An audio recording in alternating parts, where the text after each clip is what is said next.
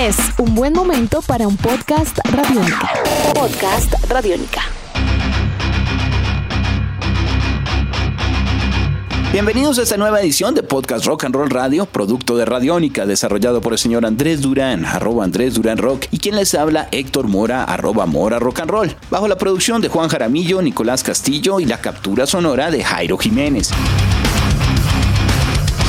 En diciembre del año 2020 y con tan solo 41 años de edad, el mundo de metal se estremeció al recibir la noticia del fallecimiento de una de las personalidades más carismáticas e icónicas del género desde hace más de dos décadas, el finés Alexi Layo. Sin duda ha sido uno de los músicos y guitarristas más innovadores e importantes de las últimas décadas, renovando la música pesada actual, siendo pionero y en parte clave de una nueva ola de death metal melódico. Como compositor, su influencia es innegable, pero sobre todo como guitarrista fue uno de los músicos más importantes del metal extremo durante los últimos 25 años. Tras la publicación de 10 discos en estudio con su banda Children of Bodom, desarrolló una mezcla brutal de fuerza con elementos melódicos y se convertiría en uno de los grupos más duraderos y reconocidos del metal en Finlandia y a nivel mundial. Recientemente Alexei había comenzado un nuevo proyecto bajo el nombre de Bodom After Midnight, tras haber perdido un litigio con sus ex compañeros por el nombre del grupo. Así que hoy en Podcast Radiónica, homenaje al guitarrista y compositor Alexi Layo. Eso y mucho más para los próximos minutos.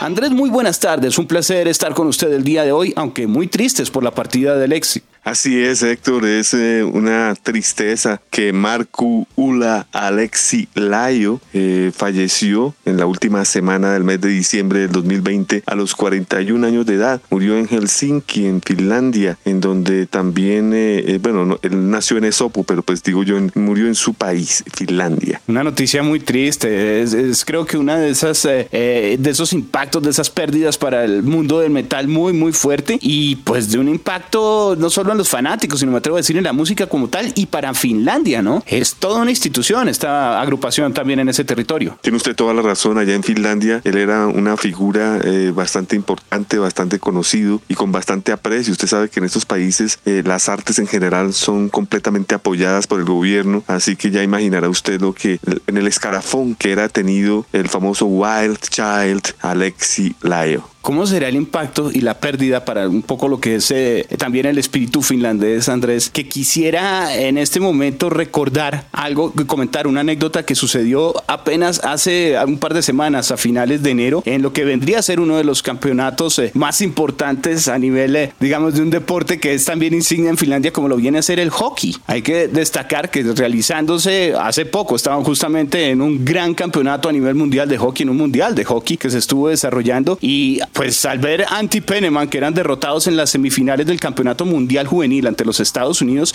el entrenador de la selección de Finlandia trató de animar el grupo eh, frente a lo que vendría a ser un partido que ellos tendrían para pelear el tercer puesto contra Rusia. Con el objetivo de levantar los ánimos entre las filas, recurrió al tema Are You Dead Yet para arreglar a todos los jóvenes y, y sencillamente sintonizar al equipo y que ganaran de una manera muy especial un partido que se llevó a cabo el 5 de enero en Edmonton, en Alberta, Canadá, dedicada a la victoria del partido Alexi Layo. Increíble, esa, esa, esa anécdota no, no la sabía y me, me, deja pues eh, perplejo de darme cuenta la, eh, el entendimiento y la conexión que había entre Alexei, su banda y su gente. Ganaron 4-1 y la canción era el himno con el cual estaban animándose desde antecitos preparándose para un enfrentamiento muy duro porque la selección rusa también es muy potente. Así que de ese nivel es la compenetración que tenemos, así sea música fuerte, con el colectivo, el imaginario y la apreciación, como usted bien comenta, de las artes por parte de Finlandia ante el legado de Alexi y de Children of Bodom. Héctor, eh, tuve el placer de hacer un pequeño escrito para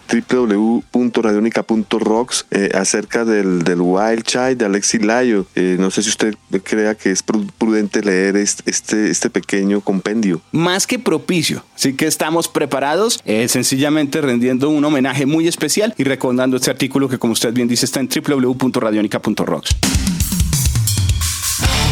El inicio del 2021 sorprendió a los amantes del rock, una noticia que nadie esperaba. Falleció a los 41 años el músico, compositor y guitarrista finlandés Alexi Layo, producto de problemas de salud que lo aquejaban desde hace unos años. Layo, desde su temprana edad, inició sus estudios en instrumentos clásicos como el piano, el violín y la guitarra, los cuales dejó prácticamente a los 11 años para dedicarse definitivamente a la guitarra. Su estilo está influenciado por músicos de la talla de Steve Vai, Ray, Zach Wild, Jake Ely, Randy Rhodes, Dimebag Darrell, Paul Gilbert y por Rob Latvala, con quien trabajaría años después en Synergy y Children of Bodom. Alexi fundó Children of Bodom, banda de death metal melódico con el baterista Haska Rataikanen en 1993, constituyéndose en una de las bandas de metal finlandés más reconocidas y elogiadas a nivel mundial, quienes sorprendieron a la crítica con su álbum debut Something Wild de 1997, en el cual es claro el virtuosismo de sus integrantes y Layo apenas tenía 17 años. De la mano de la gran capacidad como compositor y la genialidad de Layo en la guitarra, las voces, Podemos decir que Children of Bodom pertenece a una nueva tendencia que renovó el metal y lo llenó de intensidad con una poderosa y feroz música, totalmente bien ensamblada y acompañada de las mejores notas melódicas, marcando la diferencia dentro del género en su particular estilo en que se combinan exquisitamente elementos del death, el trash, el metal melódico, con matices sinfónicos, neoclásicos y algo de punk. Como guitarrista virtuoso, en el 2009 fue elegido como mejor guitarrista de metal por los lectores de la revista Guitar World, que además de recibir varios premios internacionales por su música, ya había sido galardonado con un premio Metal Hammer Golden Gods, que vale la pena resaltar también que en el 2015 había dirigido de manera impecable y ya memorable las A Hundred Guitars from Hell en el Festival de Helsinki, en el cual se interpretó la música compuesta especialmente por él. Prueba de su talento, quedarán para la historia 10 álbums en estudio con Children of Bodom y otros tantos con bandas como Synergy, Cola Holt, Inherited e Impel Nazarene. Luego de disolverse Children of Bodom en 2019, conformó la banda Bodom After Midnight, con la que nos dejó tres canciones y un video musical que se espera sean lanzados de manera póstuma. Independientemente de sus excesos, de sus conflictos personales, es eh, recordado en la escena y por sus fans como un hombre respetuoso, simpático, sereno y humilde. En el mundo del metal, podemos decir de una manera triste, acaba de perder de manera temprana a una leyenda del metal finlandés. Pasa en la tumba de uno de los Guitar Hero más representativos e irreverentes del género metal en el nuevo milenio el señor Alexis Layo de Wild Child. Bueno, creo que es una aproximación muy completa la que usted nos, nos presenta para saber eh, y conocer también cuál era la importancia y por qué eh, de pronto dedicar un poco como homenaje también este podcast a esta gran figura del metal. Sí, señor, a mí me gustaría preguntarle y que usted me haga la misma pregunta, si quiere yo me voy autorrespondiendo, es cuando conoció usted a Children of Bodom. Yo le voy a ser sincero, yo, tuve la oportunidad de conocer al grupo a través de eh, el señor Carlos Oñoro, quien eh, lo trajo por primera vez al país en el 99, si no estoy mal, y él tenía un sello disquero llamado Cornucopia, donde él traía estos discos de las bandas que él traía a Colombia y pues precisamente me los eh, obsequiaba, eh, discos de promoción para yo poder programarlos y él darlos a conocer para sus conciertos. Entonces entré por el primero, por el Something Wild de 1997, pero tengo que admitir algo, Héctor, en este momento en el Something Wild, inclusive en el Hate Breeder del 99, eh, yo asociaba mucho al grupo eh, con agrupaciones como Primal Fear, como, qué sé yo, Hammerfall, agrupaciones que eh, Stratovarius, que realmente no, no tenían mucho que ver nada con este grupo, ya que ellos son finlandeses y con un estilo mucho más agresivo y virtuoso. Me pasó algo similar, Andrés. También al principio creo que no dirigí el radar de la manera adecuada hacia lo que estaba trabajando y que estaba desarrollando en su momento Children of Bottom. Yo creo que me acerco realmente al grupo a partir de sus programas justamente, pero ya para el Follow the Reaper del año 2001. Ahí es donde recuerdo justamente ya, ya algo eh, mucho más eh, eh, contundente que cautivara de pronto mi espíritu también a nivel de sonidos en ese entonces. Y pues de hecho fue un disco muy popular. Yo creo que también por lo que tuvo tanto, tanta acogida. Este disco de todas maneras fue el primero, es el tercero en la discografía del grupo, como ustedes nos dicen, Follow the Reaper, ya había dos antes, pero fue el primero que logró ser, recibir certificación de, oro, tanto en Finlandia como un eco destacado a territorio norteamericano y europeo. Luego hay que destacar que los siguientes álbums ya tendrían un impacto mucho más fuerte. Estarían los cuatro siguientes debutando todos en el número uno en Finlandia y estarían todos los cuatro presentándose composiciones importantes dentro del 200 de Billboard. De hecho, ellos siguen siendo una de las agrupaciones finlandesas a nivel de género y, de potencia, no solo bien respaldada por una fanaticada, sino con mayores ventas. Me refiero a lo que son los álbumes en el Hate Crew, Death Troll, el Are You Dead Jet, eh, toda esa época hasta el Blood Drunk son súper... El Skeletons también alcanzó a hacer certificación de oro. Pues sí, siguiendo el, organigrama que usted plantea, yo creo que en el Hey Crew Death Roll eh, entran en una nueva dimensión. Acá el, el, power metal es menos evidente y entras a, tener un sonido mucho más eh, melodic death metal y me gustó ese cambio, me gustó la contundencia de este álbum eh, que dio después como conexión el Are You Dead Yet que usted comentaba que fue utilizado como himno, que es un álbum espectacular, yo diría un álbum de cuatro o cinco estrellas de 1 a 5, en donde ya aquí el grupo ya, digamos, tiene un sonido ya, eh, digamos, un sonido de claro, determinado. Esto eh, se continuaría, este, este, este éxito eh, lo precedería en abril de 2008 el álbum Blood Drunk, que también para muchos logró sobrepasar lo que habría planteado el Are You Dead Yet. Y ahí es donde ocurre algo bastante interesante con el grupo Héctor y es que Alexei trata de renovar el grupo pero sonoramente algo que no le acomodaba bien y es que para el Relentless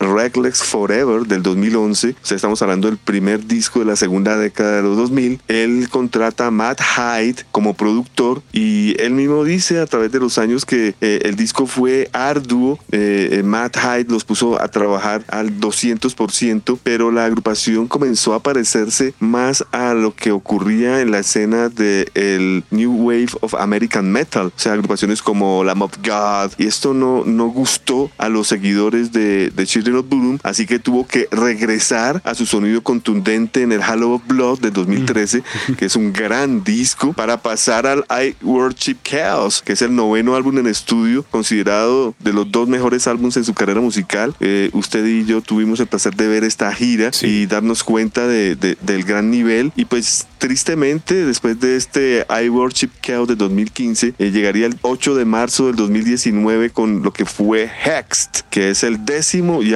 álbum final para la carrera musical de Children of Boom. A mi manera de ver, el disco más evolucionado. Creo que fue una evolución perfecta del I Worship Chaos y pues tristemente eh, cuando eh, digamos se hizo la gira de este disco y comenzaron los problemas internos del grupo, se hizo una última presentación de Children of Boom con, esta alineación en Finlandia en noviembre del 2019. Es allí donde, como usted bien lo dice, después de un tiempo los eh, amigos, los compañeros de Alexei en Children, o sea, Haska, Henka, Jane y Daniel, quedan con la razón social de Children of Boom y es allí donde él comienza a trabajar ya eh, con lo que sería su, digamos, lo que él esperaría que fuera un nuevo proyecto eh, llamado Voodoo Night. Eh, se me olvidó el nombre, si es Voodoo Night. Voodoo at Midnight. Voodoo at Midnight. sí, sí, sí, No sabemos si es que tenía algo especial cercano a la medianoche. la idea de pronto se le ocurrió justamente a medianoche o algo, pero es Voodoo After Midnight. No, pues esto, esto viene de, de una canción eh, del álbum eh, Hate sí. le digo cuál es exactamente, del Follow the Reaper. Se llama Voodoo After Midnight, tercer álbum, la segunda canción. De allí sale el título de, de lo que hubiera sido la nueva banda de Alexei. Eh, tuve, tuve el placer de, de, de ver una presentación de, de, esta banda de Voodoo After Midnight y pues no difería, no difería mucho a, a, Children of Voodoo. Eh, yo creo que Alexei quería pues seguir con, eh, con Children of Voodoo. Si no hubiera sido así, pues hubiera cambiado su temática musical. ¿Usted qué opina, Héctor? Estoy de acuerdo, Andrés. Creo que además que pasa algo muy especial porque usted bien reseñaba que desde el álbum El Halo of Blood, él retoma una serie de cosas que luego se van desarrollando y madurando mucho más hacia el resto de la carrera en los años que quedan del, del grupo. En ese entonces, ese disco salió en el 2013, entonces vamos a estar hablando más o menos de un periodo de seis años en donde claramente él retomó para ese álbum dos, dos características que me parecen claves destacar también a nivel de la guitarra, porque vamos primero con guitarra, también su cantar es distinto, pero en guitarra, que los riffs son potentes, pero son larguitos, no son cortos, no es la frase de pronto eh, en tamaño medio a nivel de guitarra, sino es un riff largo, es un riff que se alcanza a definir como un poco más robusto, con el ataque de los solos eh, eh, de una manera mucho más agresiva, y creo que eso era lo que le gustaba a la gente también. Algo interesante cuando tuvimos la, la oportunidad de verlo al vivo, con lo que sería ya el desarrollo y la promoción posteriormente de estos nuevos sonidos para lo que viene a ser el Worship Chaos y el Hall of Blood, es la, la tranquilidad en su plumeo, digamos, por más que el riff sea rápido, por más que vayan a toda velocidad, que sea potente además el riff, que sea gordo, que tenga solos, uno veía en su mano eh, derecha una, una tranquilidad digamos una manera de tocar una técnica muy bien elaborada que permitía, eh, pues como los grandes guitarristas, desarrollar una gran cantidad de sonidos, casi que sin que pareciera un esfuerzo para su mano eh, derecha. Y, y, lo que hacía era impresionante, una gran tranquilidad, un personaje amable, recuerdo mucho también en la entrevista y las características de la misma porque entró, él hizo contacto con, con creo que ustedes se entendieron muy bien realmente para esa entrevista, yo estaba grabándola, estábamos revisando todo el reportaje y, y se soltó un poco porque era tímido, era retraído en determinados momentos ante la prensa, como que en ciertos momentos sentía uno que, que no fuera a ser una persona que se abriera y por el contrario, fue muy, muy amable. Entonces yo creo que estaba pasando por un momento musical interesante. A nivel de salud, lamentablemente sí hay que decirlo, desde hace unos años ya se veían las fotos que estaba un poco, eh, pues la gente estaba preocupada también por lo delgado, por un poco pálido, porque era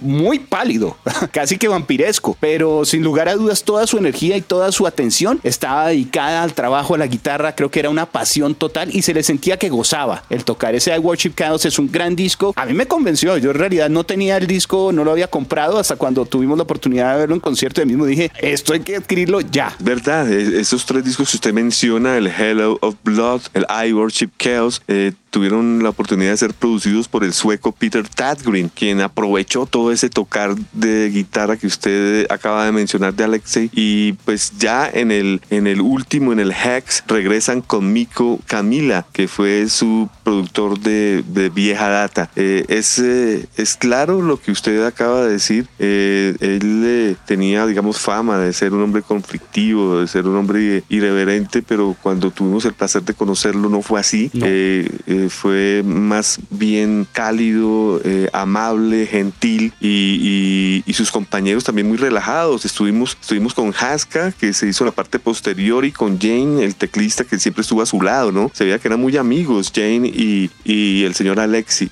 Eh, es eh, triste eh, darse uno cuenta de que un gran virtuoso, un, heredero de las influencias neoclásicas de Randy Rhodes, pues haya fallecido. Y digamos, ante todo, este exponente haría parte de lo que es una, una, nueva, de, una nueva generación de metaleros que, que hicieron las cosas originalmente, que es lo difícil, Héctor. Fíjese usted que yo le, le dije que los primeros discos me parecían como lo mismo de lo mismo y es que es muy difícil, ya sea en el metal o en cualquier género, eh, tener un, tonte, un tinte original. Muchos tienen la suerte de hacerlo desde el primero, otros tienes que esperar eh, uno o dos discos, pero Alexei lo hizo y, pues vino a Colombia un par de veces. Eh, recuerde usted que cuando, recuerde usted que Alexei y, y, Jane, no sé si usted, no, yo sé que usted recuerda, eran personas tan decentes, tan buena onda. Le preguntamos que, que cómo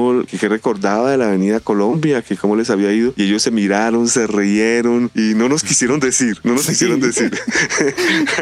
Algo hicieron, sí, sí, fue muy divertido. Yo creo que todo eso ayudó a que tuvieran un acercamiento y una buena disposición hacia Colombia en general. Eh, muy, muy, muy, muy potente en ese sentido. Sí, eso, eso, eso me encantó, ¿no? Porque muchas veces, no, muy desordenado, no me gustó mm. esto o lo otro, pero no, no, no, totalmente se miraron como, ay Dios, sí, sí, sí, sí, fue una mm. travesía, sí, sí. No, y, definitivamente el hombre muy, eh, mm, yo pues yo lo vi muy sobrio, muy relajado, muy, enfocado en la entrevista, en las preguntas y, y, cuando lo tuvimos al frente, porque literalmente lo tuvimos justo al frente, pues uno podía darse cuenta de lo que usted eh, decía, Héctor, fuera de cantar, de componer, de tocar la guitarra rítmica, de hacer acordes, de hacer muchas cosas, en los punteos totalmente virtuosos y, lo hacía lo hacía ver fácil. Eh, tocaba su guitarra como si fuera una extensión de un tercer brazo qué sé yo, eh, increíble el sonido, los armónicos que lograba sacar con, su, con sus eh, Flying Bees de diferentes eh, modelos. Recuerdo también que manifestó, y lo mismo a diferentes medios internacionales, posteriormente tuve la oportunidad de hacer ahí un, un link, de juntar esas ideas. Él nos decía, para estos álbumes yo me, he relajado un poco,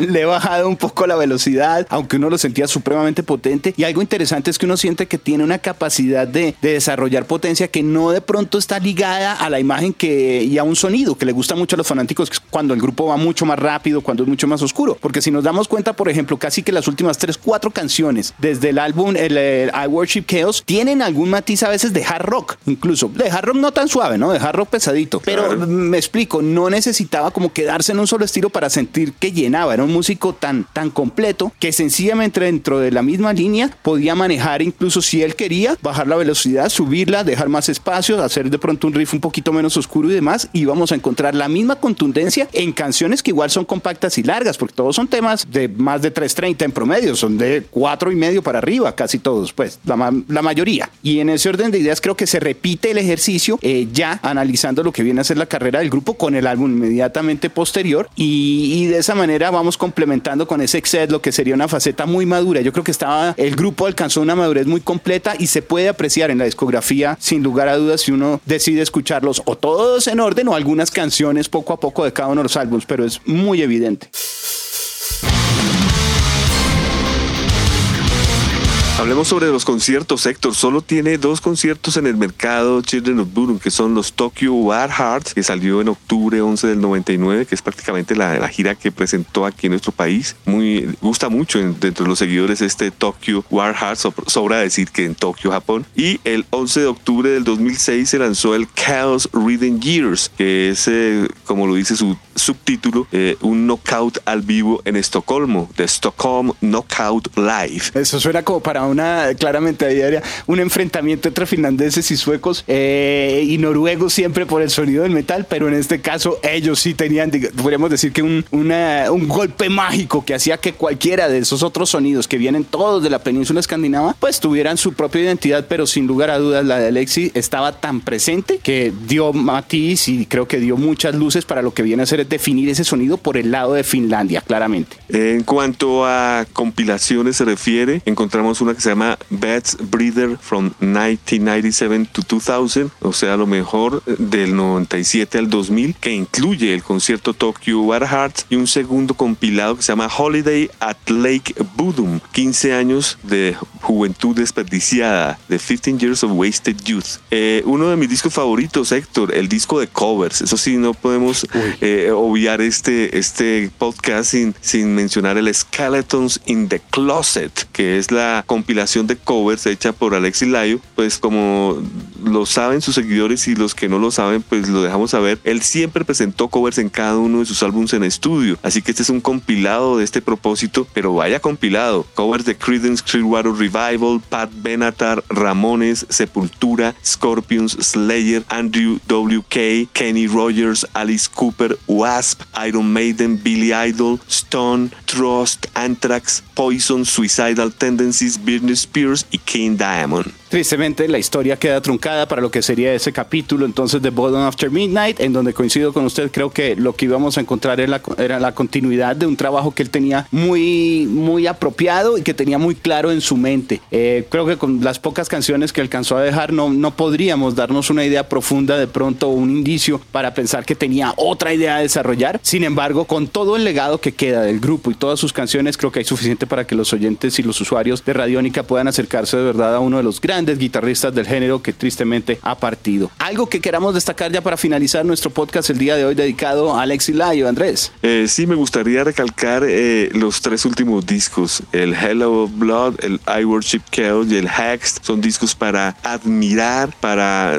la perpetuidad, sobre todo para los puristas de Children of Boom que les encanta el Something Wild, el Headbreeder y el Follow the Reaper, que dicen que esos eran los mejores y que ese sonido, eh, pues entiendo, pero denle eh, eh, o sea, escuchen con atención el Hello of Blood, el I Worship Chaos y el Hex, que vienen siendo eh, pues lo más evolucionado que llegó a tocar el señor Alexi Layo. Es casi una década de diferencia entre esos, esos discos que usted ha reseñado y esas dos etapas. Entonces es entendible que también pasen muchas cosas, más aún alrededor de un grupo que tocó todo el tiempo, porque el nivel de, de tour que tenían ellos y de compromisos en, en vivo era muy alto, tanto de festivales como conciertos independientes y obviamente sus propios tours, ¿no? Bueno, y el inmediatamente anterior, ¿no? El Relentless Reckless Forever, el, de, el que produjo My Hype, pues es como un 2011. acerca- eh, sí, el 2011 es como un acercamiento al trash, así Ah. que también es muy bueno. O sea, esos cuatro últimos discos me encantan, Héctor. Bueno, también los anteriores, el Bob Drunk, el Are You Dead Yet, el Hate Crew, Dead Roll, excelentes. Nos gusta, sin lugar a dudas, un legado que queríamos recordar el día de hoy, un homenaje de manera especial de, de presentarles lo que es el sonido de Alexi y a toda su fanaticada que sabemos en Colombia estaba muy, muy atenta eh, a todo lo que era la trayectoria, su vida, sus canciones y tristemente tuvo que ver el final ya de lo que era su carrera el año pasado. Andrés, creo que estamos llegando al final de nuestro podcast, entonces eh, de verdad creo que vale la pena invitar a los oyentes a que los escuchen y nosotros seguiremos muy pendientes con más emisiones de Rock and Roll Radio en podcast. Claro que sí, Héctor, y ante todo esperar eh, cuando se lance lo de Boom After Midnight, que ya está prometido, eso ya está grabado, y pues eh, qué honor haber conocido a Alexis Layo al lado suyo, Héctor, eso fue una experiencia para no olvidar. Digo lo mismo, Andrés. Y con ese gran recuerdo creo que vamos finalizando entonces este podcast de Rock and Roll Radio, un producto de Radiónica desarrollado de manera muy completa por un equipo que eh, con mucho corazón quiere traer a todos nuestros oyentes eh, este tipo de historias. Nicolás Castillo en la producción, Jairo Jiménez en la captura sonora. Tenemos a Juan Jaramillo pendiente de que este producto también eh, brille y suene como debe ser. Así que para finalizar, arroba Andrés Durán Rock, arroba Mora Rock and Roll acompañándoles y muchas gracias Andrés por habernos permitido también generar este espacio para recordar a Alexi el día de hoy. Gracias a todos y nos vemos en un próximo Rock and Roll Radio Podcast.